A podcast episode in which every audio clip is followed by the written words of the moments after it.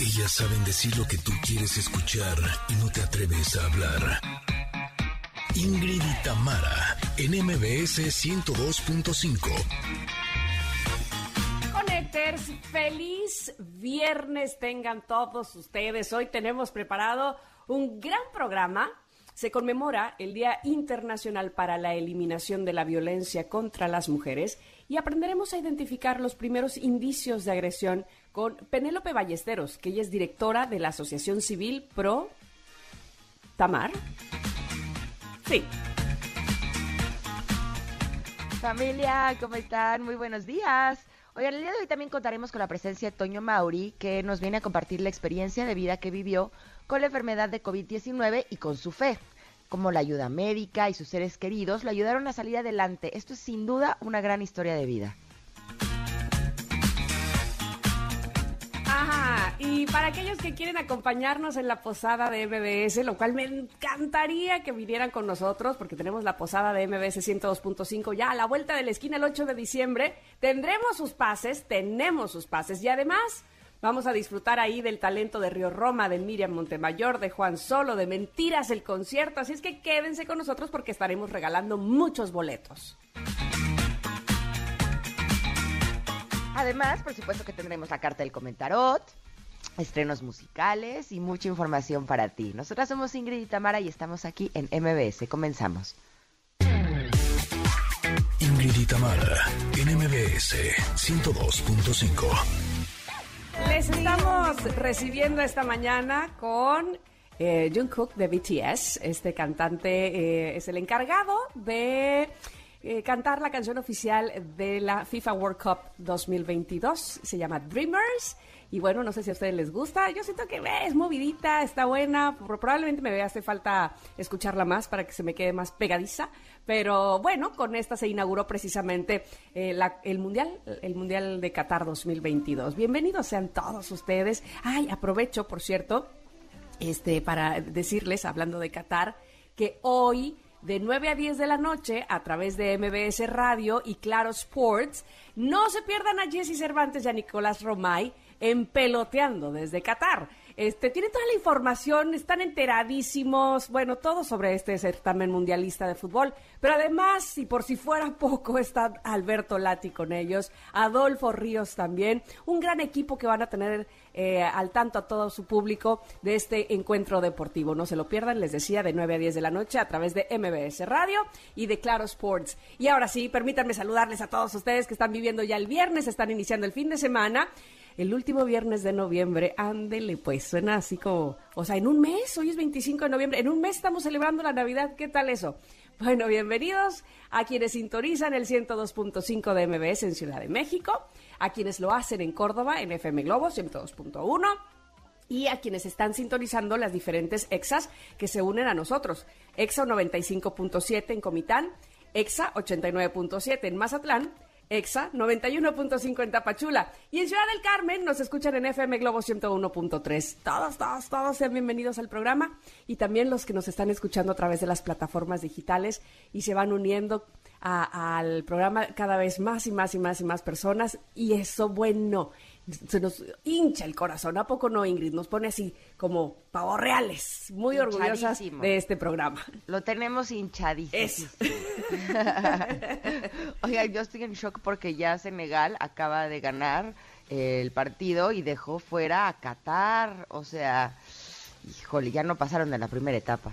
No, bueno, este, eso yo creo que es de las cosas, mm, eh, probablemente, probablemente de las menos, eh, ¿cómo te diré? De lo, de lo que ya se esperaba, porque me parece a mí que Qatar es la primera vez que participa en un mundial.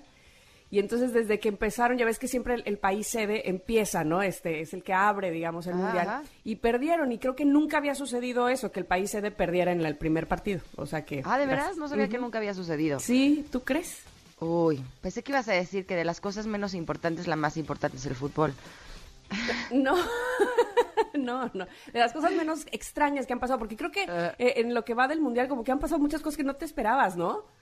¿Eh? No, bueno, pasa absolu- Oye, desde que le ganó este Arabia Saudita, Argentina. Arabia Saudita, Argentina, si fue de ¿es en serio? O sea, obviamente eso no lo esperábamos. Yo creo que nadie. Yo creo que ni los de Arabia Saudita. O sea, sí fue toda una sorpresa. Pero en fin, este está dando sus sorpresas este mundial y por supuesto que no nos perderemos peloteando desde Qatar.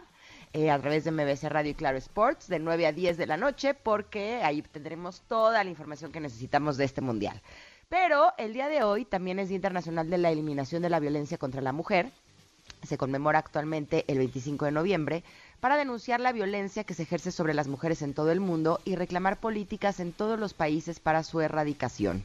La convocatoria fue iniciada por el movimiento feminista latinoamericano en 1981 en conmemoración de la fecha en la que fueron asesinadas en 1960 las tres hermanas Mirabal, Patria, Minerva y María Teresa en República Dominicana. Por eso, la pregunta del día está dedicada a este tema.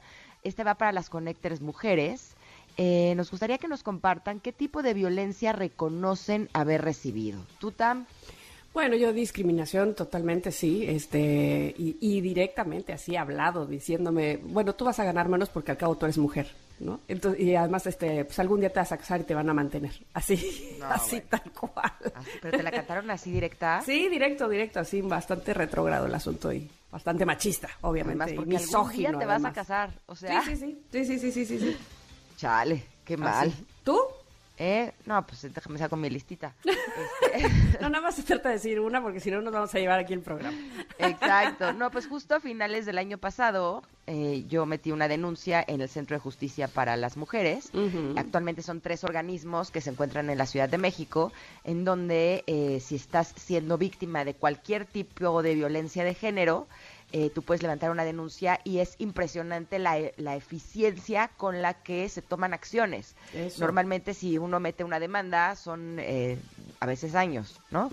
Eh, aquí no, aquí son, no me acuerdo si 24 o 48 horas para tomar acciones que pueden llegar a ser desde llevar a las mujeres a centros de protección o poner órdenes de restricción y demás y evidentemente esta es una de las eh, veces que más violencia he recibido, por lo tanto tuve que tomar este tipo de acciones y la verdad es que la eficacia fue extraordinaria y sí, a mis dos agresores les los hicieron ir a declarar al juzgado, les pusieron orden de restricción, pero sobre todo aquí lo más importante que es eh, lo que a mí me parece es que hay un precedente de la violencia por parte de estos dos sujetos en contra de mí. Entonces, eso de alguna manera me da cierta protección porque eh, ya hay un precedente, ya quedó claro ahí. Entonces, eh, evidentemente, una de estas personas llevaba muchos años ejerciendo violencia en contra de mí y el que ya haya un precedente legal en donde se habló incluso de antecedentes de violencia por parte de esta persona contra mí, pues sí es una, una forma de protegerme en la que esta persona pues debe de estar rezando que a mí no me pase nada, ¿no? ya no hay casualidades. Y creo que muchas mujeres, eh, no solamente en México, sino en el mundo, hemos vivido este tipo de, de, situaciones, desde violencia eh, intrafamiliar, violencia de género, violencia eh, en el trabajo, violencia mediática, hay cualquier cantidad de de violencia en contra de nosotros. Y aquí lo, lo, que es interesante es que el día de hoy vamos a estar platicando con una experta eh, que nos va a hablar justo de eh, cuáles son estos primeros indicios de agresión, porque el problema es que generalmente lo dejamos pasar y no nos damos cuenta que eso es violencia y aprender a reconocerla desde el principio para alejarnos de personas que pudieran estar ejerciéndola en contra de nosotros, yo creo que es algo fundamental. Y justo estaba leyendo que eh, la violencia siempre o casi siempre empieza por la boca y que no hay una gran transición entre insultar a una mujer y agredirla físicamente hasta matarla. O sea, es una pareciera algo como ¡Ah! como crees no seas exagerada y digamos que los estudios y las eh, estadísticas así lo revelan. Así es que por eso está el violentómetro claro. en el cual eh, lo pueden encontrar en, en, internet está ahí publicado en muchos lados en donde podemos empezar a ver cómo empieza la violencia. El problema es que como no la vemos venir la dejamos pasar no hasta que llega un punto en donde la violencia ya es muy grande y es muy fuerte y en donde nuestra vida podría estar corriendo peligro. Entonces es bien importante que eh, las mujeres estemos atentas a este violentómetro y a cuáles son estas señales. Y también los hombres, los invitamos a que si se reconocen que están en algún tipo de violencia o que están ejerciendo algún tipo de violencia, pues evidentemente tomar acciones, que, que sean las correctas, por supuesto. Así mismo es. Así es que por eso eh, la pregunta del día, como bien decía Ingrid, está basada, está inspirada en el Día Internacional para la Eliminación de la Violencia contra la Mujer y la tienen posteada en arroba Ingrid Tamara MBS, que ya vemos que empiezan a contestar, lo cual nos da mucho gusto. Y ¿saben que también nos da mucho gusto? Que tenemos regalos para ustedes. Exacto. Queridos conectos. ¡Eh! Sí, tenemos cinco pases dobles para que vayan con nosotras eh, y con todos los locutores de MBS 102.5 a nuestra gran posada, que será el próximo 8 de diciembre a las 9 de la noche en el Centro Cultural Teatro 1. Eh, van a estar con nosotros Río Roma, Miriam Montemayor, Juan Solo y Mentiras el concierto que seguro nos van a poner a cantar. Así es que, ¿qué tienen que hacer para llevarse sus pases? Ay, es contestar una pregunta muy fácil, estoy segura que se lo van a saber. ¿Quién conduce el programa Enlace 50? Que además colabora con nosotras eventualmente y siempre me da tanto gusto que esté ella aquí en este programa porque nos instruye muchísimo. ¿Quién conduce el programa Enlace 50? Que el día de mañana además Enlace 50 está de aniversario. Te- ay, ya iba a decir el nombre, te mando un abrazo. La tenemos hoy, de hecho, más adelante. Sí, sí, sí, sí. Este, así es que bueno, pues por favor su respuesta en arroba Ingrid Tamara MBS ahí en Twitter para que se lleven estos pases dobles para la posada y nos pongamos a pachanguear ese día 8 de diciembre. ¿Cómo de que no? Vamos a ir a un Listo. corte. Vamos a un corte. Ajá. Regresamos, regresamos. Tenemos comentarot. Ya verán de qué se trata. Aquí en Ingrid y en MBS. Volvemos.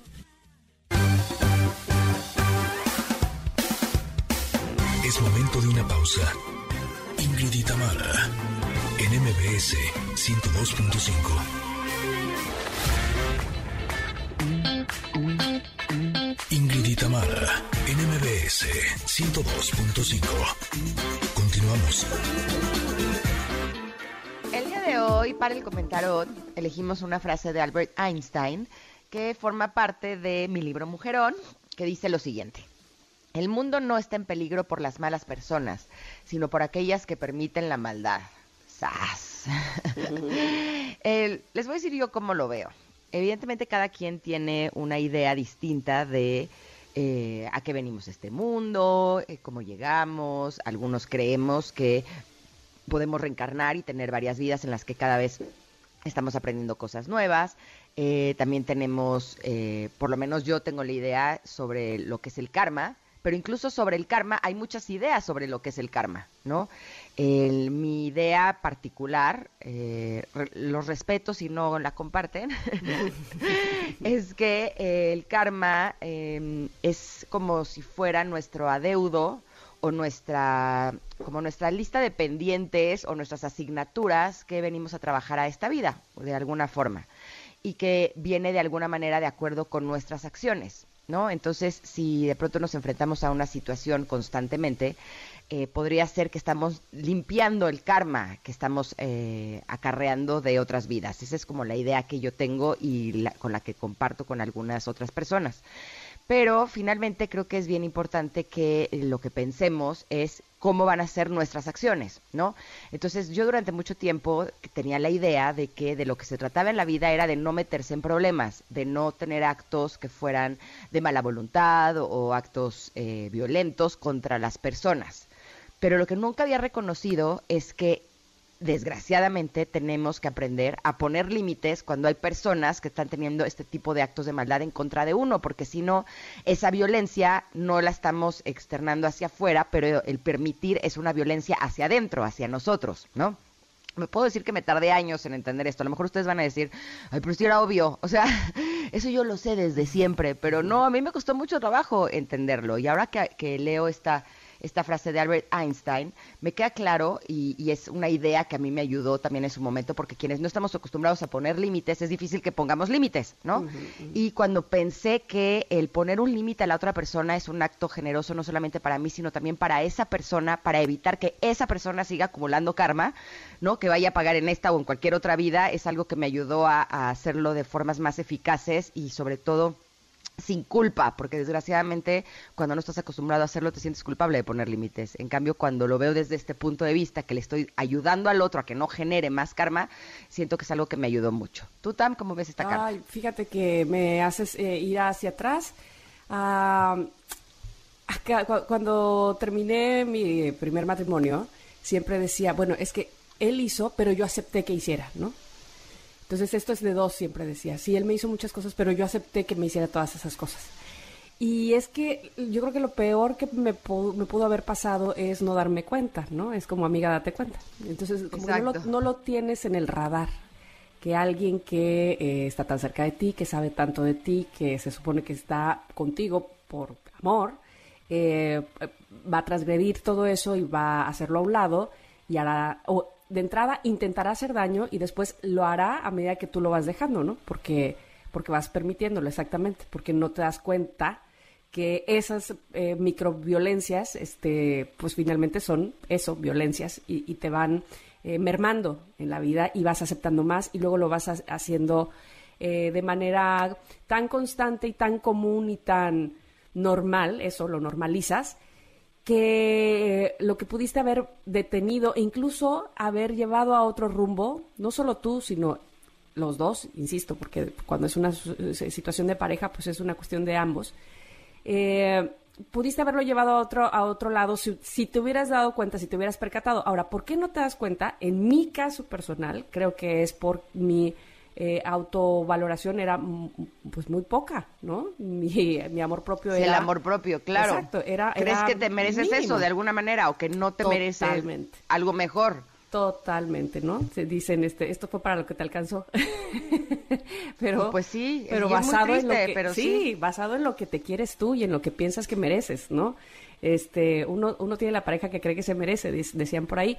Y, y sí, este, insisto, yo creo que lo más peligroso es no darse cuenta, no tener en el radar que esos son, como dicen ahora, banderas rojas, focos rojos, que ah, algo, algo está sucediendo, ¿no? Este, esas, esas eh, pequeñas acciones que decía yo hace un rato, sí, que muchas veces empiezan por la boca y que pasan de, de eso a la violencia física de una manera tan tan pegadita, tan sutil, hasta que ya este es, no es que sea demasiado tarde, bueno, hay veces que sí, desgraciadamente, pero que ya te das cuenta cuando estás eh, cuando ya es demasiado evidente para ti que no era a lo que ibas o lo que querías de, esa relación, ¿no? No, cuando ya te hicieron pedazos, ¿no? Cuando ya toda tu estima y seguridad está de dos, mm, así, puntitos, y ahí dices, ah, me parece que esto era violencia. Se me hace que esto ya anda muy mal, ¿verdad?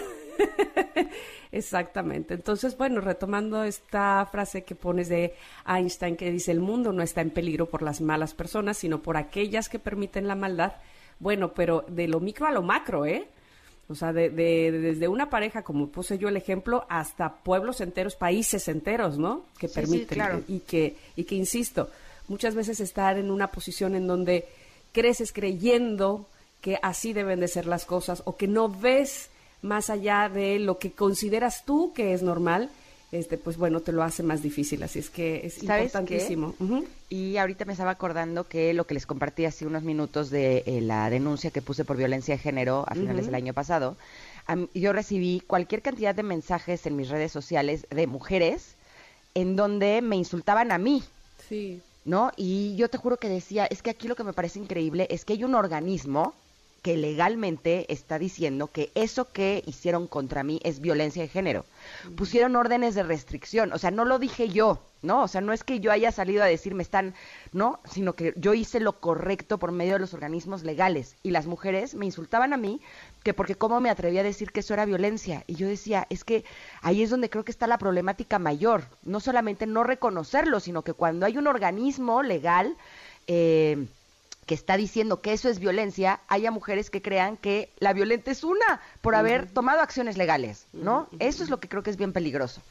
Totalmente de acuerdo. Bueno, ahí está posteada, por supuesto. Y hoy además, este, mira que nada es casualidad, como bien dicen, eh, justo esta frase del comentarot y salió de churro, ¿eh? sí, el Día Internacional para la Eliminación de la Violencia contra las Mujeres, donde, evidentemente lo que se pretende es que no haya violencia para nadie, ¿no? Ahí está en arroba Ingrid Tamara MBS, que es nuestra cuenta de Twitter y que ustedes bien lindos siempre están contestando, ya los, ya los estoy leyendo. Eh, Lost in Dream dice... Eh, con respecto a la pregunta del día, que a pesar de que eh, era para mujeres, él contestó, fíjate, creo que mi mamá sufre violencia de género por parte de uno de sus hermanos y de mi abuela también. ¿Es muy loco o raro? Ah, eh, pregunta, ¿es muy loco o raro lo que digo? Pues no, este, uno puede recibir violencia de quien sea y como decía Ingrid, uno pensaría que entre mujeres, pues que no, y, y también, ¿no? Exacto. Sí, sí, sí, pero creo que, lo, en lo que sí todos vamos a estar de acuerdo, hombres y mujeres, es que queremos un mundo mejor y a través de la información y a través de saber eh, qué es lo que es violencia, sí creo que lo estamos creando de alguna manera. Así es que más adelante estaremos platicando con nuestro especialista que nos dirá exactamente cuáles son esos puntos. Nos vamos un corte, Tam. Sí, vámonos, vámonos. Y ahorita regresamos, ¿eh? No crean que nos vamos mucho tiempo. Nos vamos rapidito porque tenemos invitados. Ay, tendremos a Toño Mauri para platicarnos precisamente sobre su libro Mi Nueva Vida, un gran milagro. Muy interesante y muy aleccionador, ya lo verán ustedes. Somos Ingrid y Tamara, en Es momento de una pausa. Ingrid y Tamara, en MBS 102.5.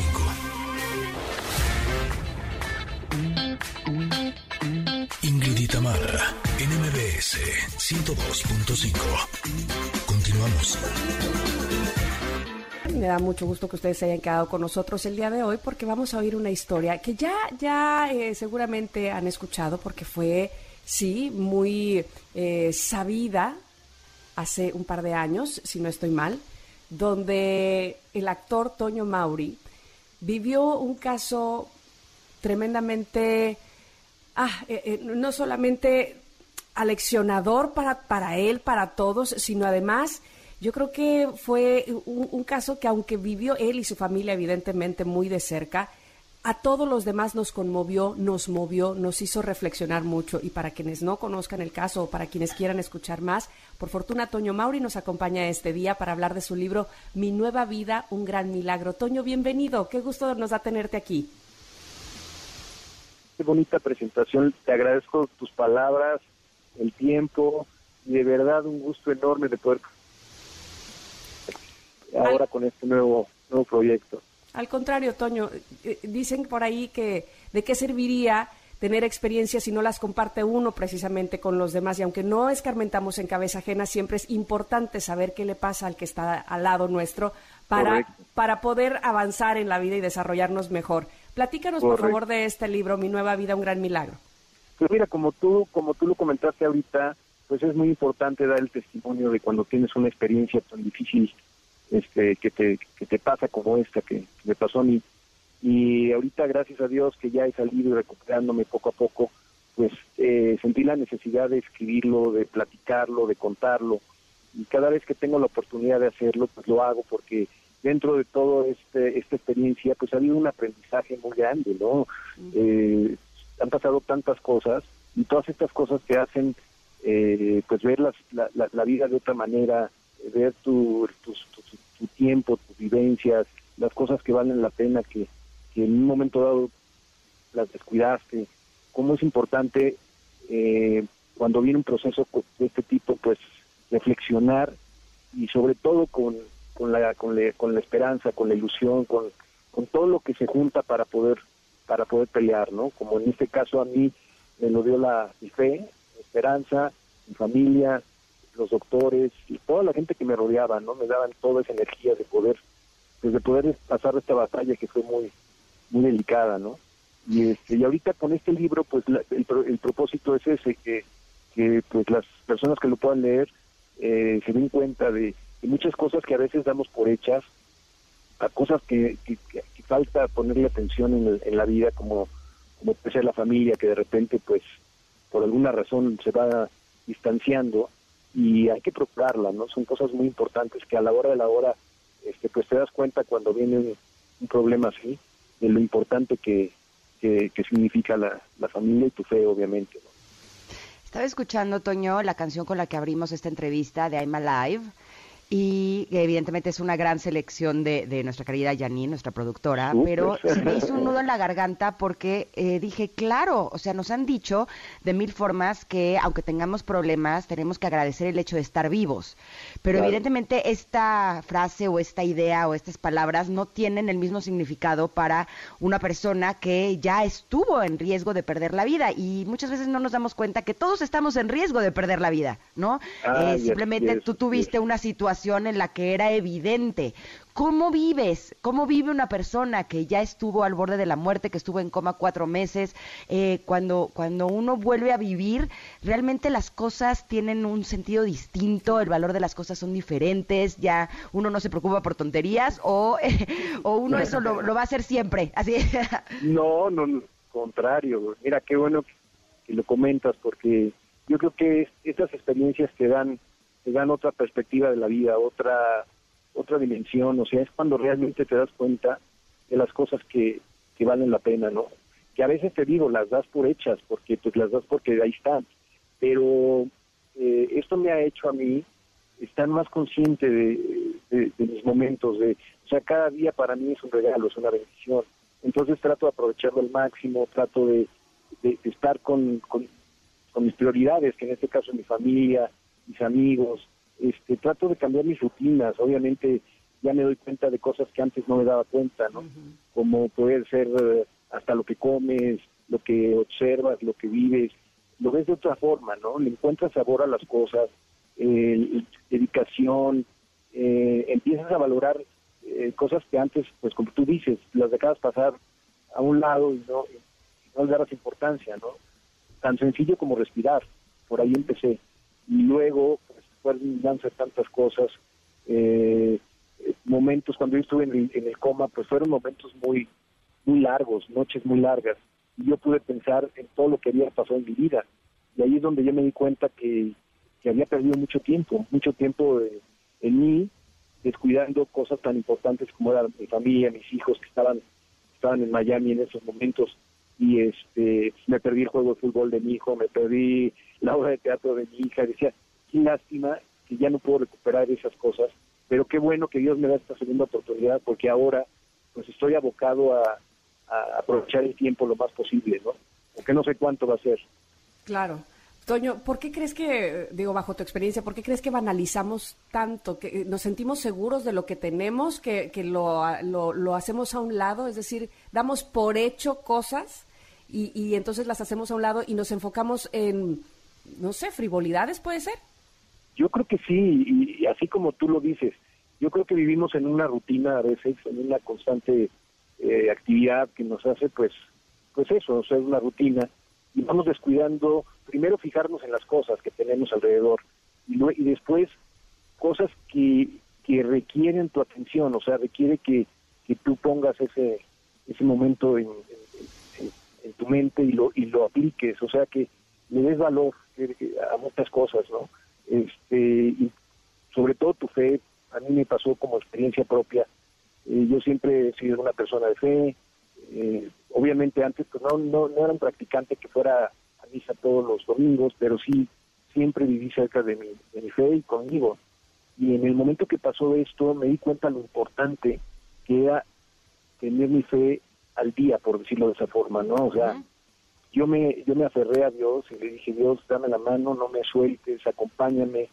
Eh, esto esto para mí no sé a dónde voy no pero hagas tu voluntad no y es increíble de verdad te lo digo la presencia de Dios en esos momentos como sientes que alguien está contigo sientes que no estás solo. Y eran cosas que siempre estuvieron pero yo quizá no volteé a ver que estaban al lado mío no y ahora que tengo esta oportunidad no sabes qué bonita relación he hecho con Dios este, me ha cambiado muchísimo mi manera de ver las cosas, mi familia, mi hijo Toño, que está conmigo siempre, tuvo una conversión increíble, este, empiezas a, descubrir cosas que ya tenías, pero que las tenías como guardadas, como que estaban ahí eh, porque tenían que estar, ¿no? Y te das cuenta que allí encuentras una cantidad de, cosas maravillosas. Yo después de que ya, gracias a Dios, me dio esta segunda oportunidad, me han pasado cosas maravillosas me he ido acoplando a mi, a mi, a mi vida, a mi trabajo. Ya soy abuelo, ya tuve una nieta, pude entregar a mi iglesia como, como era mi ilusión. Este, en cuestiones de trabajo, pues hicimos la serie Miguel Bosé, ahora vamos a estrenar la serie Mariachis, libro. Entonces te vas dando cuenta cómo te vas acoplando otra vez a tu, a tu vida, pero ya viéndolo desde otro punto de vista, ¿no? Disfruto mucho lo que hago, doy gracias todos los días no solamente por despertar, sino también por la persona que me donó sus pulmones, que me dio este regalo de, mi vida. Y son muchas cosas que agradecer todos los días, muchas.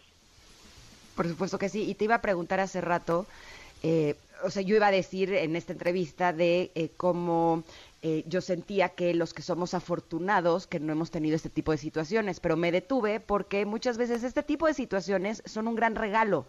Lo que pasa es que generalmente estamos esperando a que nos pasen cosas buenas siempre y no nos damos cuenta que las cosas que tenemos catalogadas como cosas malas o cosas desafiantes o cosas difíciles nos están dando el enorme regalo de cambiar la forma en la que percibimos la vida en sí.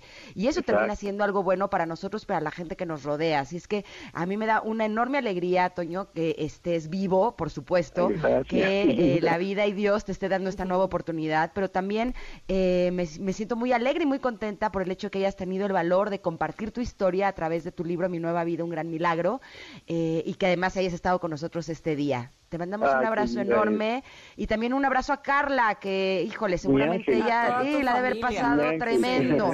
El que acompaña, hijo, es un peso eh, impresionante y estoy segura de que este fue un trabajo de los dos. Fue un trabajo de equipo. Es un trabajo de equipo y lo hizo increíble y, agradezco todos los días haberlo hecho porque gracias a ella y a Dios este, hoy puedo estar hablando contigo y a esta persona que te digo que me donó sus pulmones, que no la conozco, no sé quién es, pero sé que fue un muchacho de 28 años, mm. y con este regalo de vida pues me deja seguir adelante. Y te agradezco muchísimo el tiempo y darme la oportunidad de, promover este libro que estoy seguro que les va a gustar mucho. Y ahora que se acerca Navidad, pues siempre es un buen regalo de Navidad un libro, entonces... Ya lo creo que sí. Puede ser una opción, pero en ese libro está todo lo que, lo que me gustaría compartir con ustedes. Ya lo creo que es un gran obsequio. Mi nueva vida, un gran milagro de Toño Mauri. Te mandamos un abrazo con mucho cariño y a tu familia también, Toño. Que Dios los bendiga, que tengan un gran fin de año, súper 2023 para todos. Eso. Gracias, Toño. Gracias. Un abrazo. Vamos a ir a un corte. Vamos a regresar, por supuesto, con más información, más contenido para ustedes aquí en Ingrid y Tamara, en MBS.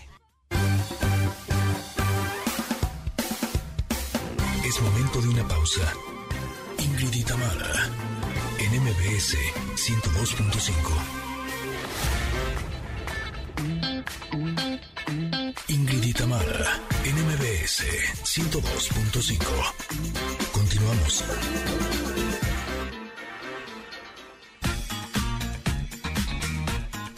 Ya estamos de regreso aquí en Ingrid y Tamara. Les tenemos todavía muchas cosas más para todos ustedes. ¿Y les parece bien si en lo que contactamos a nuestra siguiente invitada, que además está de cumpleaños? Ah, ya está, ya está ahí. ok, bienvenida, querida Concha. Concha León Portilla, que está en el aniversario de Enlace 50. ¿Cómo estás? Pues feliz a la vida de que son siete años. Imagínate siete años al aire. Ya, ya les tocará a ustedes decirlo. Ay, sí, ojalá que sí. De verdad, muchas felicidades, Concha. Nos, nos llena de, orgullo y de felicidad, por supuesto, es un ejemplo para nosotras tu programa Enlace 50. Y te voy a decir una cosa, uno cree, este, pues no sé si tontamente, que uno eh, va a, aportar muchísimo, lo cual evidentemente aportas, pero yo te quiero preguntar, ¿qué te ha aportado a ti más bien eh, Enlace 50 en, este, en estos siete años? Porque cada programa, cada emisión seguramente te quedas con algo para ti, ¿no? No, imagínate, hemos entrevistado a 364 expertos. O sea, que es un buen, y aparte son expertos así maravillosos que comparten generosamente sus conocimientos en Enlace 50. Entonces yo tengo clases cada ocho días. Exacto. para empezar. tengo un equipo de trabajo que desde el primer día estamos juntos y no sé cómo agradecerles todo lo que hacen por el programa, el amor, el cariño, la pasión que le ponen. Después tenemos un grupo muy grande de personas que nos siguen en el WhatsApp y nos escriben cada sábado y nos comentan sus dudas y nos agradecen y nos preguntan. O sea, somos una comunidad que ha crecido mucho.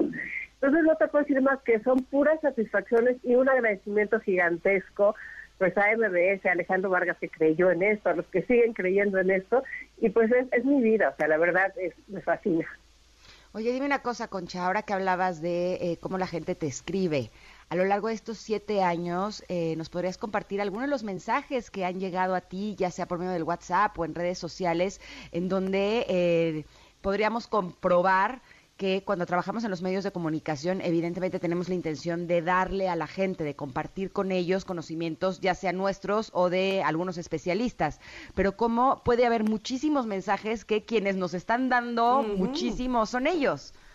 Es que es eso, hay que seguro a ustedes les pasa todos los días. Sí, sí. Pero haz de cuenta que te diga la gente, es que sí, mi mamá está deprimida y gracias al doctor que fue a decirlo en tu programa, además de que ya lo contacté y me está ayudando, entendimos qué es lo que tiene o sí me caí y entonces este ya entendí cómo puedo prevenir las fracturas y cómo puedo hacer tal cosa. O sí gracias por estas cosas de alimentación. Y muchas veces o sea son mensajes conmovedores. Y también te puedo decir que hay unos mensajes durísimos.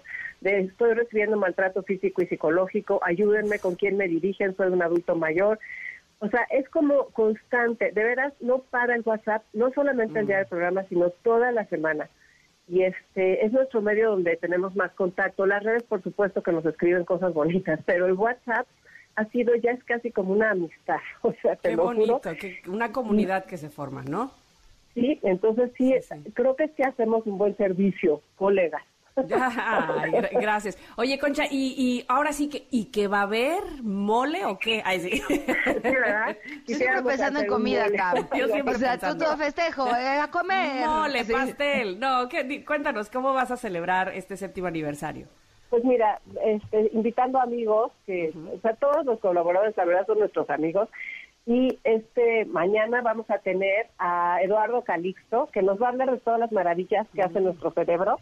Me Pero aparte encanta. le pregunté parte por parte del cerebro, o sea, como que nunca había logrado, o sea, se lo voy a preguntar así. Ya le dije, vamos a hablar de parte por parte y nos lo vas a explicar con cuidado. Y luego Amada Corquidi nos va a hablar de todo lo que significa el 7.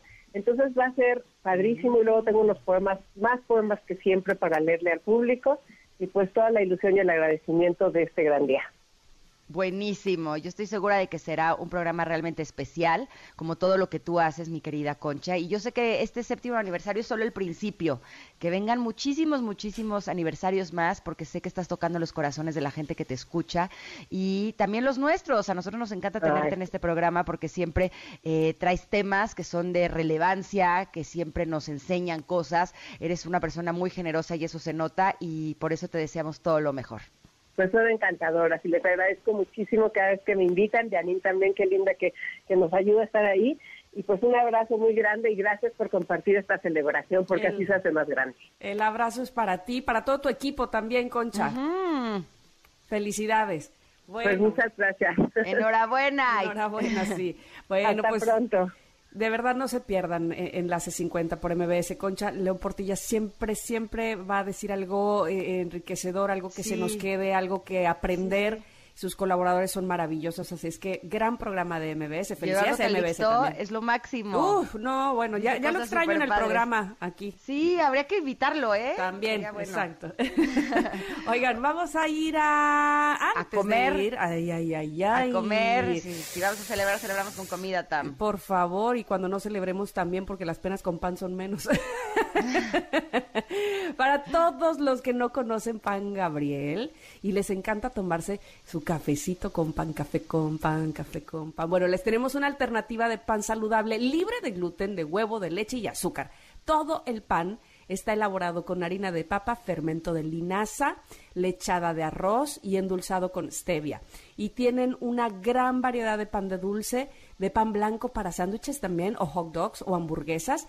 Y tienen una nueva empanada de crema pastelera, vegana, deliciosa. Tráiganmela ya. Ay, sí.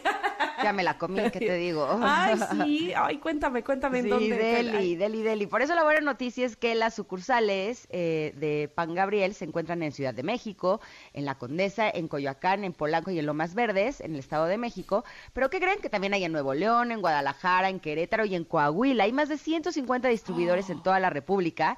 Y la buena noticia es que todos los jueves del mes tienen promociones del 3x2 en pan blanco, en pan de barra y en pan para hot dog y hamburguesa. Y a las primeras 10 personas que lleguen a cualquier sucursal Pan Gabriel y mencionen que escucharon con nosotros esta promoción, les van a entregar una deliciosa dotación de Pan Gabriel. Así es que aprovechen y dense una vuelta por en cualquiera de sus sucursales, que ya les dijimos son muchísimas, para que puedan disfrutar de este fin de semana de un pan muy saludable y muy rico. Qué dadivosos, Pan Gabriel. Muy bien, ustedes muy bien. Así es que vayan corriendo Pan Gabriel. Bueno, qué qué cosa más rica. Nosotras vamos a ir mientras a un corte, vamos a regresar también con la segunda hora de este programa que se llama Ingrid y Tamara en MBS. Volvemos. Es momento de una pausa. Ingrid y Tamara en MBS 102.5. Ingrid y Tamara, NMBS 102.5. Continuamos. Familia, en la primera hora de Ingrid y Tamara platicamos con el actor Toño Mauri que nos presentó su libro Mi nueva vida, un gran milagro. Y ahorita con este libro el propósito es ese, que pues las personas que lo puedan leer se den cuenta de, muchas cosas que a veces damos por hechas, a cosas que falta ponerle atención en, la vida, como, como puede ser la familia, que de repente pues por alguna razón se va distanciando y hay que procurarla, ¿no? Son cosas muy importantes que a la hora de la hora este, pues te das cuenta cuando viene un problema así, de lo importante que significa la familia y tu fe, obviamente. Está con nosotras Penélope Ballesteros. Ella es presidenta de la Asociación Civil Protamar para decirnos cómo saber si padecemos de violencia. Quédense con nosotros, continuamos en esta segunda hora de Ingrid y Tamara.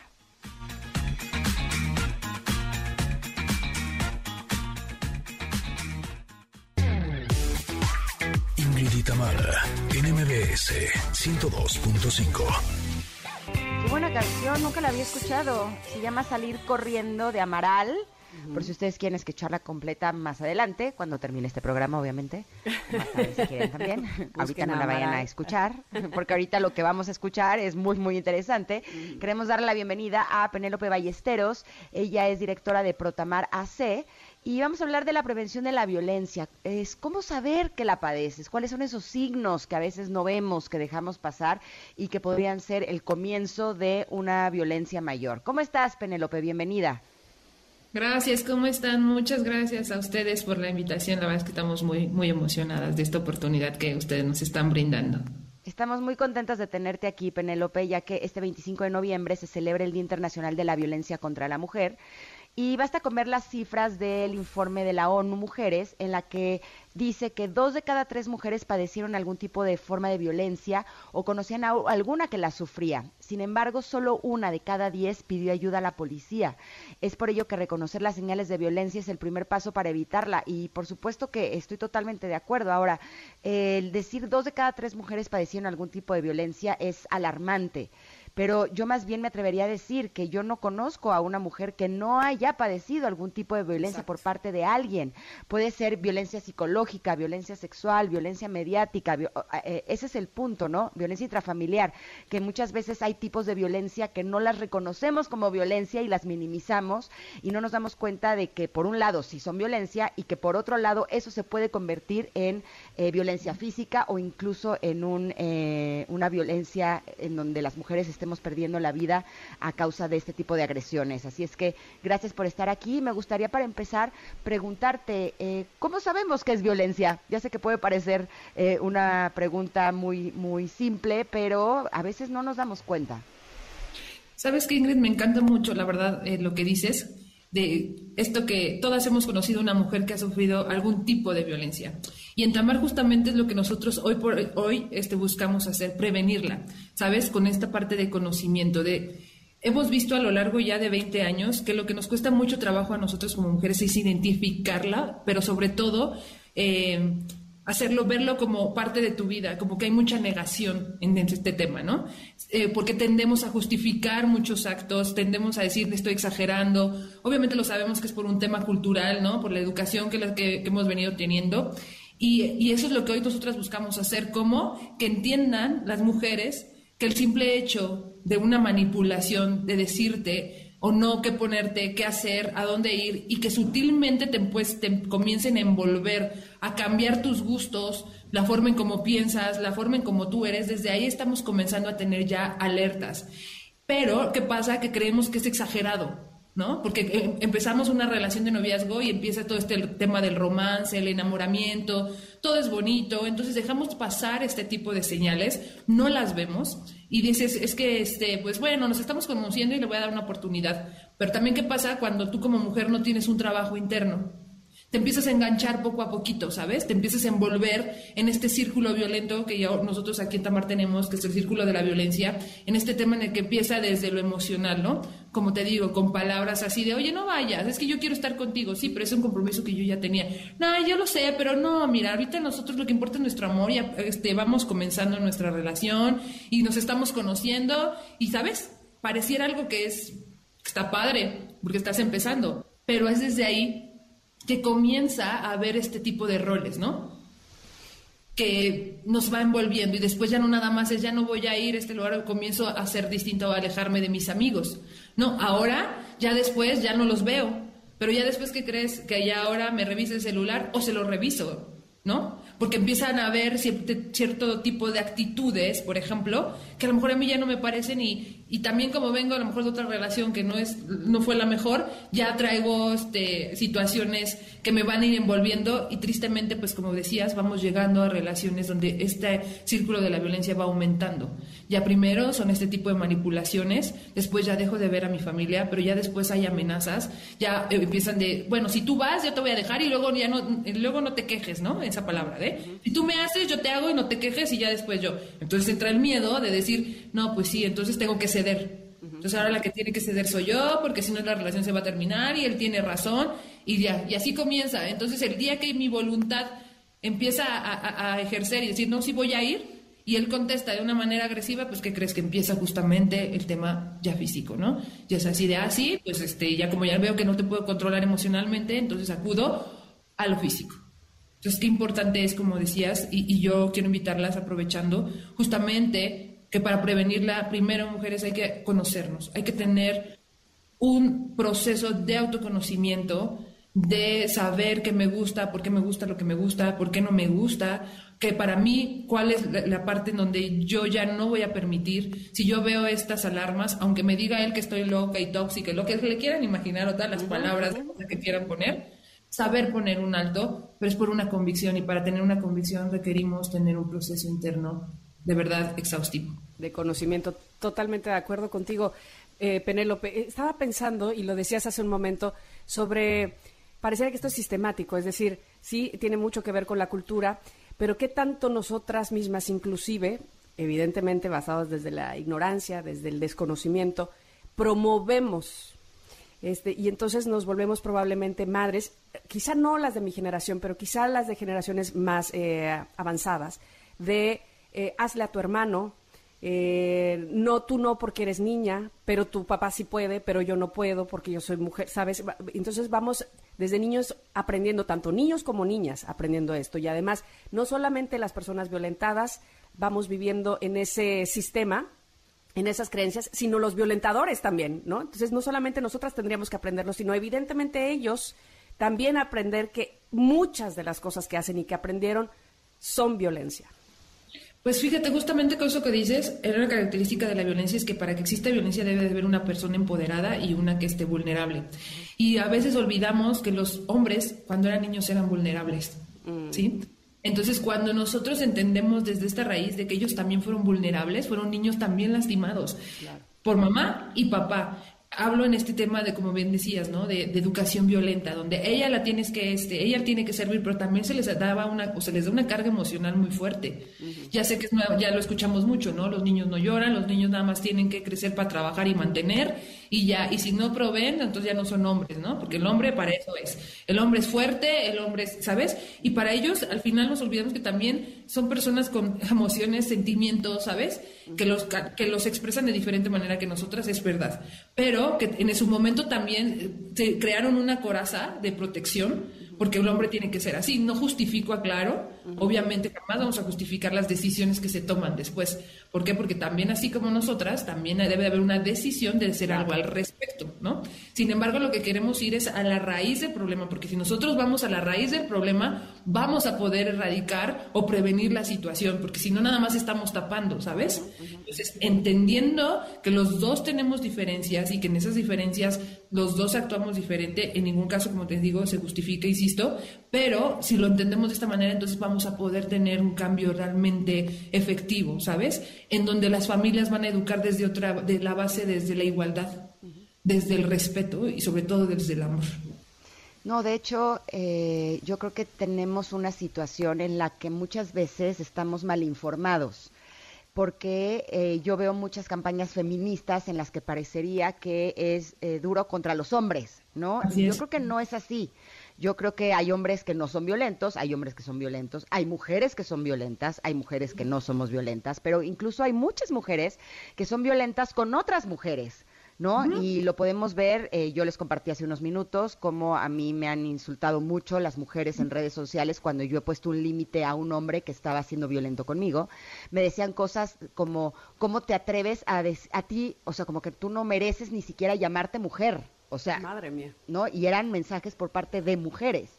Era, era realmente muy fuerte. Y yo me pongo a pensar que estos hombres violentos, por ejemplo, o incluso estas mujeres violentas, pues fueron criados por una mamá, ¿no? Que, eh, y por un papá, que deben de haber tenido esta idea de que las mujeres valemos menos, que las mujeres tenemos que aguantar, que las mujeres tenemos que ser sumisas, que las mujeres no tenemos derecho a ganar el mismo dinero que gana un hombre, que las mujeres tenemos que trabajar de más, que las mujeres, ¿no? Hay como muchas ideas a nivel eh, sociedad que creo que nos podrían estar confundiendo y que eh, podría ser un, círculo vicioso si no, no ponemos un alto. Eh, ¿Cómo podemos hacer, y te voy a pedir que me respondas a esta pregunta de regreso del corte, eh, ¿cómo podemos hacer para tratar a mujeres o a hombres que están siendo violentos? Y ya no hablo de una violencia extrema, que es una, una violencia física, una violencia sexual, en donde evidentemente se tienen que tomar acciones legales, sino cómo podemos afrontar esta violencia sutil que va vulnerando tu seguridad y tu autoestima de manera que tu amor propio se vuelve tan chiquito que llega un punto en donde eres capaz de soportar cualquier cosa. Vamos Claro y sí. volvemos. Estamos platicando con Penélope Ballesteros, directora de Protamar, sobre cómo prevenir la violencia en este día que es tan importante, el Día Internacional de la Violencia en contra de la Mujer. Volvemos. Es momento de una pausa. Ingrid y Tamara, en MBS 102.5. Ingrid y Tamara, en MBS 102.5. Continuamos. El Día Internacional de la Violencia en contra de la Mujer. Estamos platicando con Penélope Ballesteros, directora de Protamar AC, eh, de justo cómo prevenir la violencia y le dejé una pregunta antes del corte. Eh, les voy a hablar un poco de hacia dónde voy con, mi pregunta. Hace eh, ya varios años me invitaron a ser la conductora de un programa de televisión. Yo era la primera vez que formaba parte de este tipo de formatos y estaba al lado de un conductor. Este conductor eh, siempre eh, daba toda la información, nos decían, tienen que decir eh, esto, esto y esto. Y él daba toda la información y al final me decía, ¿o tú qué opinas, Ingrid? Cuando ya había dicho todo, ¿no? Y era como, ok, ¿no? Evidentemente lo que quería era estar solo en ese escenario y no le gustaba la idea de que estuviera yo como mujer, ¿no? Acompañándolo. Eh, hasta que empecé a desarrollar eh, ciertas eh, herramientas eh, de conducción en donde eh, empecé a encontrar la forma de yo también poder dar información, ¿no? Eh, empecé a ser más rápida, empecé a ser más, más hábil, ¿no? Y evidentemente eso le gustó menos. Y entonces me acuerdo que había momentos en donde cuando yo estaba hablando y estaba dando la información, agarraba con su mano mi brazo y lo apretaba así, ¿sabes? O sea, lo agarraba como por atrás para que nadie se diera cuenta. Entonces, si tú lo veías en la cámara, parecía que me estaba tomando el brazo en forma de caballerosidad. Pero lo que estaba realmente era apretándome el brazo para que yo me callara, ¿no? Entonces, evidentemente, eh, me imagino que, que las mujeres que nos están escuchando debe de haber muchísimas que han vivido esta y, y otras formas de violencia. Pero el punto es que cuando sucede algo así, eh, no podemos ir a levantar un acta, ¿no? Porque no es lo suficientemente grave o violento como para que una lo pueda hacer. Aparentemente. Pero, eh, evidentemente, ahora me ponía a pensar, ¿por qué no? eh, por ejemplo, hablé con mis jefes, ¿no? Y por supuesto que era porque tenía el miedo de que pensaran que yo estaba exagerando, que soy una persona conflictiva, que, que sí él es un encanto de persona, porque además las personas más violentas son las más encantadoras, ¿no? Generalmente tienen como esta, esta doble doble imagen, o sea, hacen este tipo de cosas, si no nadie los aguantaríamos. O sea, evidentemente los que parecen más lindos muchas veces, no quiero decir que todas, muchas veces son hombres extremadamente violentos. Entonces mi pregunta, Penélope, que te dejé antes del corte es, ¿qué podemos hacer si nos si empezamos a detectar eh, algún tipo de violencia, algún tipo de conducta violencia en contra de nosotras? ¿Qué, ¿Cuáles serían los pasos a seguir o qué es lo que tú nos recomendarías? Voy a utilizar tu ejemplo. Él eh, lo dijiste, ¿no? O sea, yo me di cuenta. No, lo primero que hiciste lo identificaste. Identificaste que estabas viviendo, o sea, que algo no estaba bien, ¿no?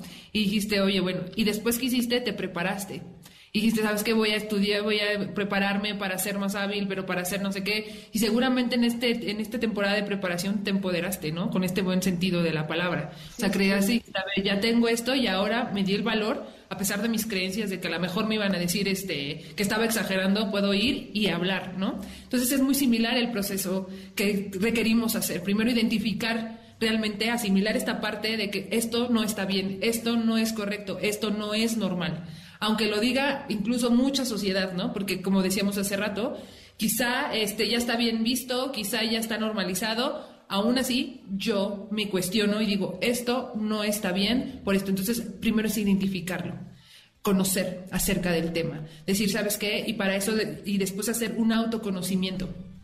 Ahí es donde entra la parte de estoy aprendiendo acerca de mí. ¿Por qué no me gusta? ¿Por qué? A ver, cuestionar por qué esta actitud no me gusta, por qué yo cuestiono que esta actitud es errónea. Entonces, en esa medida, obviamente, si yo lo empiezo a cuestionar, investigo y entonces reafirmo mi conducta y digo, ¿sabes qué? Esto no, aunque la gente diga que así no debe de ser, yo creo esto por mis convicciones, por cómo soy, por etc. Obviamente también trabajando con mis, con mis negros y mis blancos. Y entonces doy el paso, ¿sabes?, hacia un cambio. Tú lo hiciste en este ejemplo, ¿no? Diste un cambio y seguro eres referente justamente por eso. Y seguramente después de eso ya dicen, oye, sabes que ya pusiste límites. Entonces, el que hayas puesto límites ya te da a ti también otra apertura. Y lo pongo mucho también, es un ejemplo, eh, es en, las relaciones de pareja. Es lo mismo. En relaciones de familia que también pueden ser violentas. En relaciones hasta con incluso las propias mujeres. Si yo identifico esta situación que ella está haciendo, como decías hace rato, ¿no? Que me está ofendiendo, si es de manera física, lo confronto, lo hablo y pongo límites. Entonces ya le digo, mira, con todo respeto, para no llegar justamente a la violencia, como decías, ¿no? Tampoco se trata de estar en contra de los hombres. Al final, todos somos una sociedad que podemos ser pensantes, ¿no? antes, aunque hay algunos que no piensan, lo tengo claro, pero esperemos eso, ¿no? Entonces que podemos dialogar. Entonces se escucha muy romántico lo que voy a decir, pero sí el cambio comienza contigo. En tu ejemplo lo hiciste tú. No vino nadie y te digo, oye, no vino alguien y te dijo, ¿sabes qué? Como que veo que este hombre está haciendo esto contigo.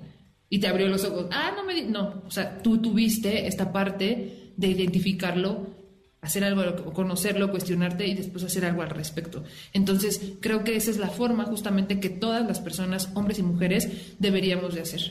Ay, Penélope, nada me da más eh, coraje que ya se nos acabó el tiempo. Así que quiero seguir preguntándote más y y bueno, voy a tratar de hacer una pregunta ligada con el agradecimiento, por supuesto, a que hayas estado con nosotros, pero me interesa muchísimo que nos digas a, nivel gubernamental, porque no estamos solos, quiero creer, a nivel judicial, si se está haciendo algo, si, si tú ves un avance ahí, si, si a pesar de que, como decía Ingrid y, le decías tú a ella, tú te diste cuenta y el trabajo es interior y el trabajo es eh, de manera individual primero, eh, ¿qué, qué, qué, pasa para protegernos a nosotras las mujeres? ¿Qué pasa eh, en otros niveles? ¿Hay una protección real? Mira, este es un tema bien complicado. Nosotros como organización lo vemos porque sí, obviamente existen programas, está la ley de acceso a las mujeres a una vida libre de violencia, sin embargo, la misma cultura tristemente nos sigue envolviendo porque eh, muchas mujeres siguen siendo revictimizadas por servidores públicos. Aquellas que este, se han atrevido a hacer una denuncia, pues tienden a, veces a retroceder. Uno, imagínate la carga emocional que llevan, ¿no? Es muy complicada. Y aparte que llegues y te revictimicen y, te traten peor o igual, ¿no? O con una actitud fría, indiferente de la cual vienes. Entonces se torna, la verdad, un círculo bien, bien complicado de erradicar entonces, eh, a pesar que se están haciendo cosas, es verdad, pero creo que aún hace falta mucha educación, este, incluso hasta servidores públicos en sí, ¿no? O sea, sensibilizarlos en temas de inteligencia emocional para saber también apartar lo que está en su casa, porque ellos, muchos de ellos también traen, obviamente, vienen de ciclos violentos, ¿no? Y este, hacer algo cuando llegue una víctima, no actuar de manera, no revictimizarla, pues. Sí, por supuesto que sí. Si ustedes quieren más información, la pueden encontrar en protamar.org. Ahí viene incluso un teléfono para que se puedan comunicar con, con ellos. Estoy segura de que si están en alguna situación de violencia, ellos los podrán ayudar. Te agradecemos muchísimo, Penélope, que hayas estado con nosotras. No, gracias a ustedes. Muchas gracias a ustedes. Y ojalá que vuelvas pronto, no necesariamente los 25 de noviembre. Es importante que... que Yo me quedé como con de 10 esto. preguntas Ya más o menos. Ya sé.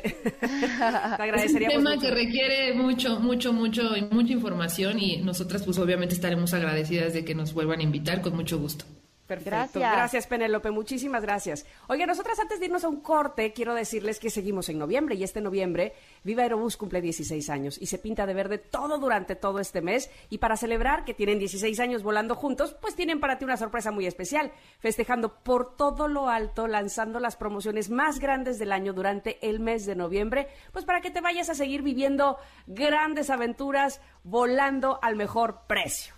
Así es que Connectors aprovechen ahora y reserven su vuelo al mejor precio. Y también les sugerimos estar súper pendientes de sus redes sociales porque tienen sorpresas para ustedes, como por ejemplo vuelos gratis, descuentos y mucho, mucho más. Todo lo encuentras en vivaerobus.com para que puedas volar, no hombre, con estas grandes promociones. Vámonos un corte, pero regresamos. Todavía tenemos mucho más para ti aquí en. Ingrid y Tamara. Volvemos. Es momento de una pausa. Ingrid y en MBS 102.5.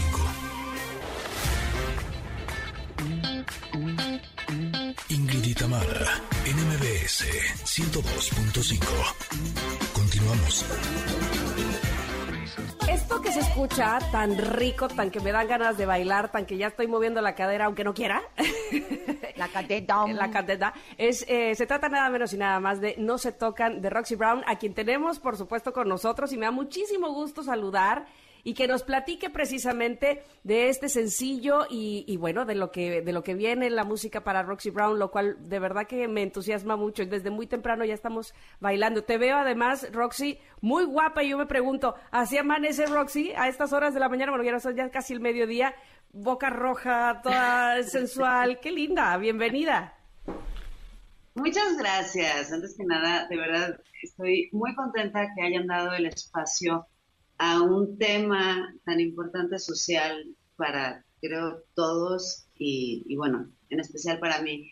Este, muchas gracias por los piropos. Así, me- así despierto, la ¿verdad? Todas las mañanas. todo está en la actitud, amiga. Todo está en la actitud. Ya lo creo. Pues mira, sí. te cuento brevemente. Eh, empecé yo a escribir eh, mi primer disco en cuestiones sociales porque yo tuve un tema muy fuerte hace cuatro años. Me balinearon, me cortaron el cuello, este, dos mujeres. Yo Oh, sufrí violencia por parte de mujeres.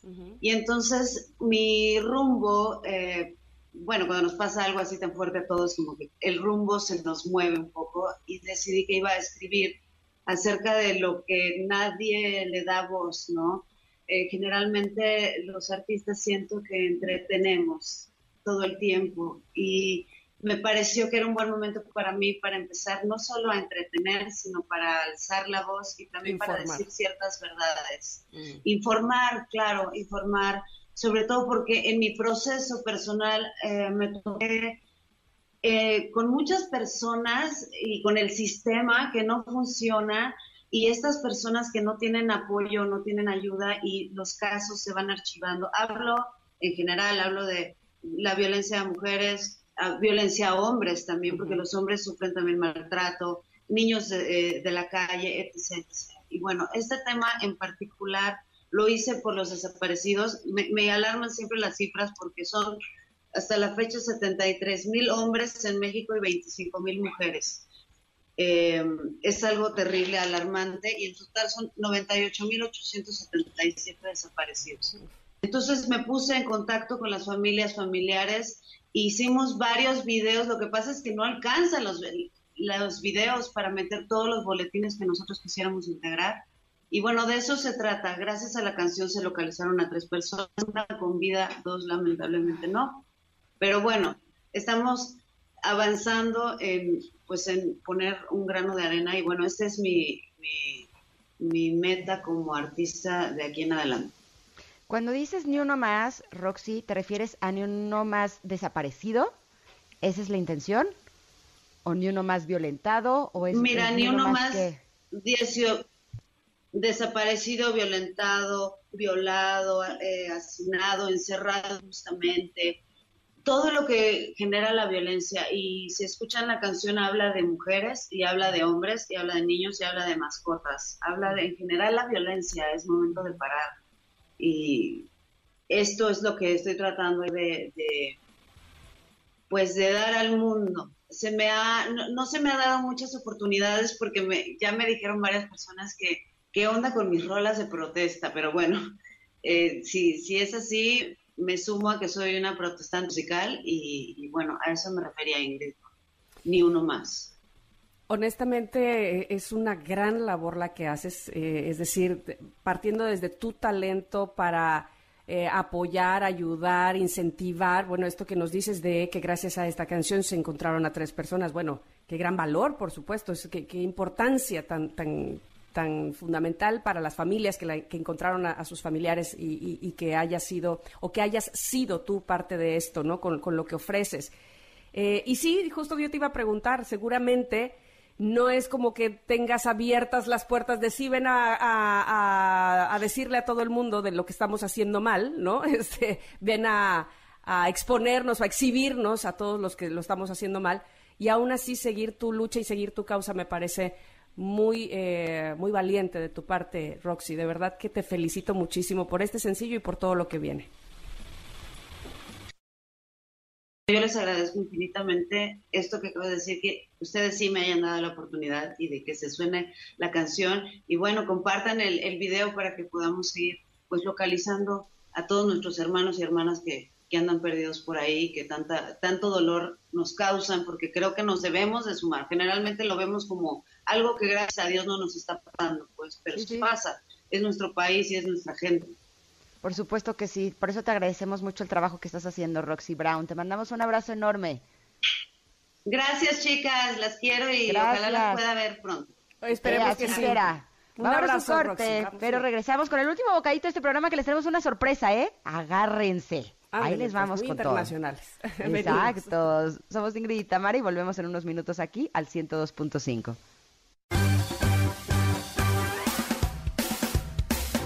Momento de una pausa. Ingrid y Tamara, en MBS 102.5. Ingrid y Tamara, en MBS 102.5. Continuamos.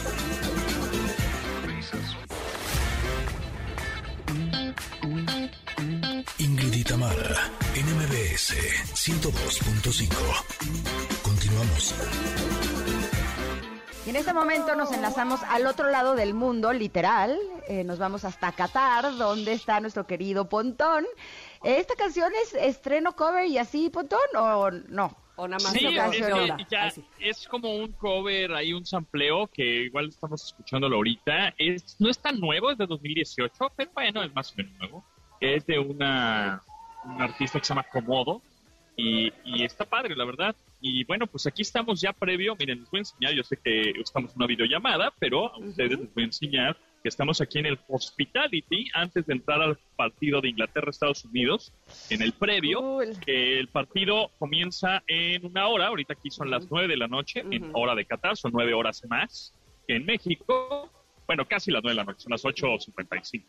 Ujú. Eh, y bueno, pues hay muchos aquí ingleses y estadounidenses, sin embargo, la mayoría de los ah, estadounidenses, pues son más bien latinos, o sea, nos encontramos mexicanos, de, de, de República Dominicana, etcétera, que vienen a apoyar a Estados Unidos porque pues, obviamente ellos viven ahí, ¿no? Eh, y también, como dato curioso, pues van, alrededor- van a venir alrededor de unos 80 mil mexicanos aquí a Qatar. Eh, hay 50 mil ahorita.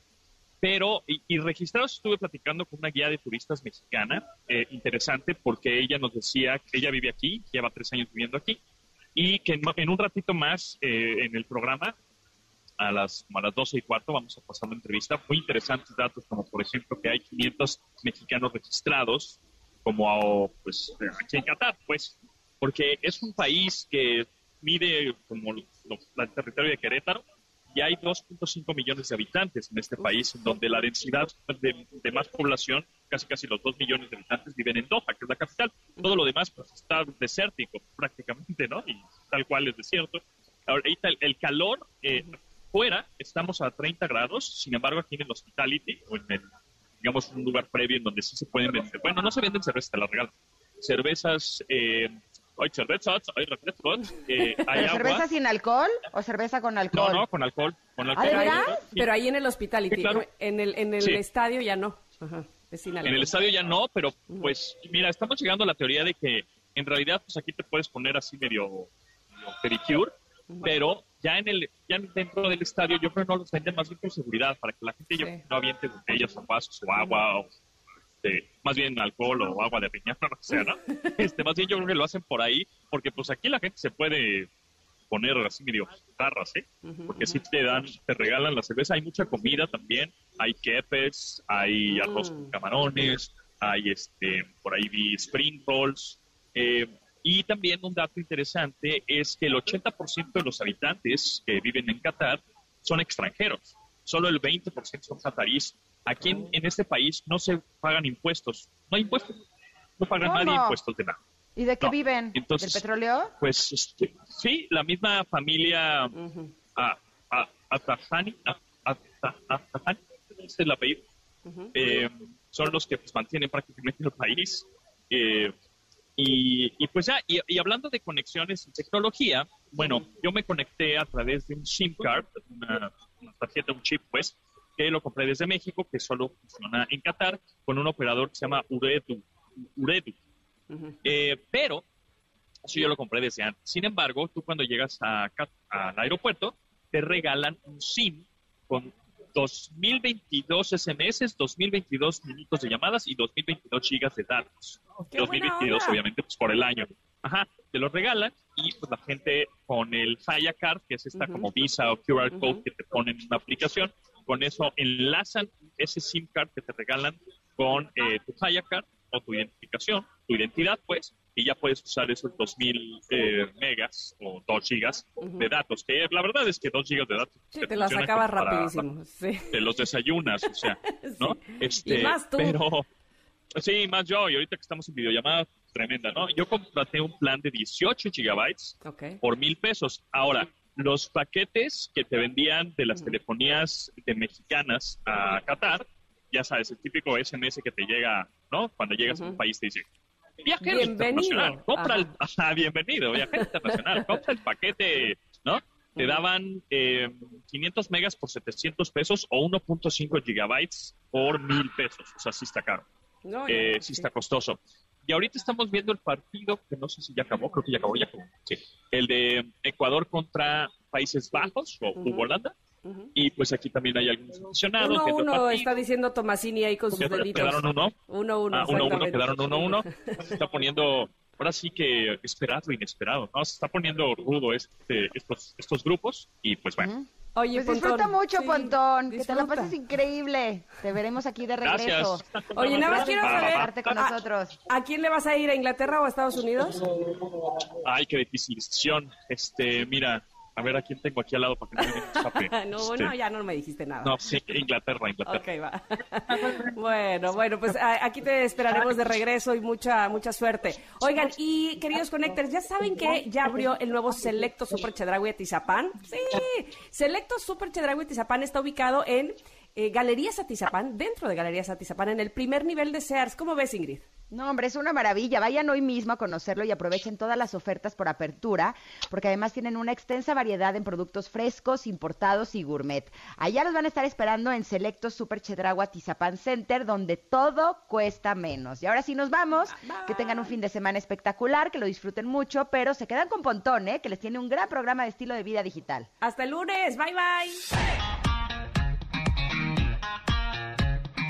Ingrid y Tamara te esperan en la siguiente emisión, MBS 102.5.